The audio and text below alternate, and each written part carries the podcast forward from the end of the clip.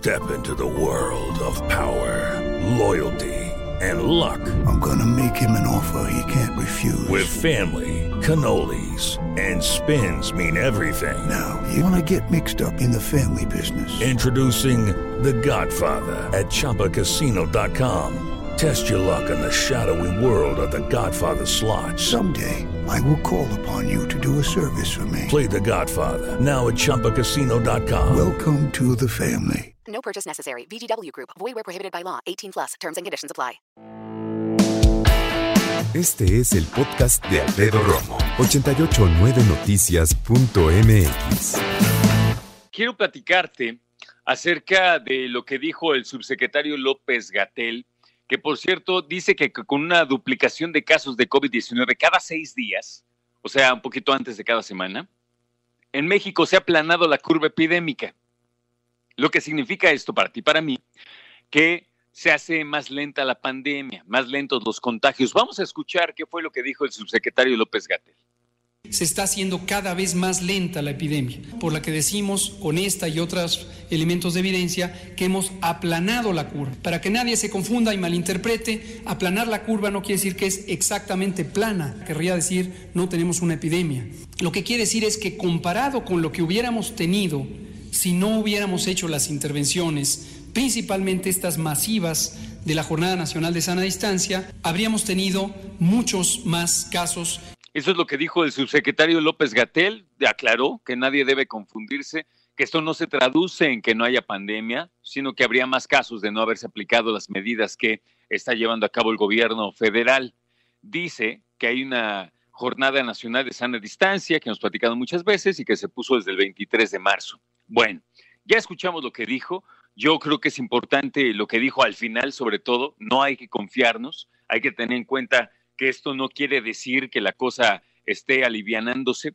Lo que sí quiero externar, y me parece interesante, es tanto el subsecretario como el presidente de la República dijeron en reiteradas ocasiones que esta semana de mayo iba a ser la que tuviera mayor cantidad de contagios en esta etapa que estamos viviendo, en esta cuarentena, en este resguardo domiciliario que nos piden. ¿Se acuerdan? De hecho, la hipótesis decía que tal vez mañana, día 6, sea uno de los días en donde más brotes haya, o el 8. Pero sí me acuerdo que dijeron del 2 al 8 de mayo. ¿Por qué sacar entonces una declaración así? Que reitero, no está mal, pero ¿no hubiera sido un poquito más congruente guardar este tipo de declaraciones en donde dicen que se está planando la curva preepidémica para después? Como para cuando termine esta parte más álgida de contagios. ¿Desde cuándo estamos platicando tú y yo acerca de que esta semana iba a ser la más compleja del confinamiento? Las matemáticas, decía el subsecretario en algún momento, nos indican que la primera semana de mayo va a ser la más difícil en cuestión de la serie de contagios que se van a presentar. Y aquí estamos todos echándole ganas, los que podemos quedarnos en casa y los que podemos compartir contigo diciéndote, quédate en casa. ¿Para qué decir que se está planando la curva epidémica? Yo no sé tú, yo no soy ningún experto y me queda claro y lo digo, pero sin ningún empacho, es obvio, ¿no? Pero si yo escucho que el subsecretario dice, oigan, se está planando la, curva, la curva epidémica, dices, ¿cómo entonces ya estamos mejor o qué? Pues yo creo que el llamado debe ser todavía a quedarnos en resguardo, a estar en casa. Yo sé que existe una desesperación grande, grande, en cuanto a querer salir a pasear, a divertirnos, a tener nuestra vida como la teníamos antes. Pon tú que eso sea superfluo, órale. Pero sí hay muchos que quieren ya regresar a su dinámica laboral. Todavía hay más que quieren regresar a su dinámica laboral para obtener más ganancias por el tipo de trabajo que tienen. Y hay muchos más que no pueden ni siquiera quedarse en casa porque tienen que salir a ganarse el pan de cada día.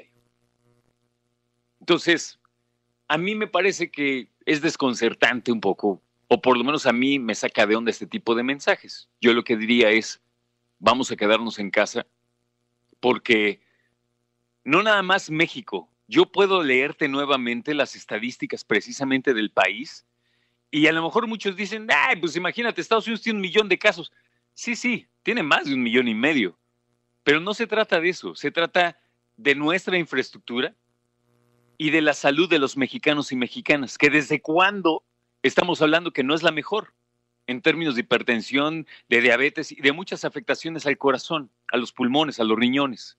Entonces, no comparemos y no adelantemos algunas cosas cuando estamos en medio de una pandemia global en donde se nos está pidiendo quedarnos en casa.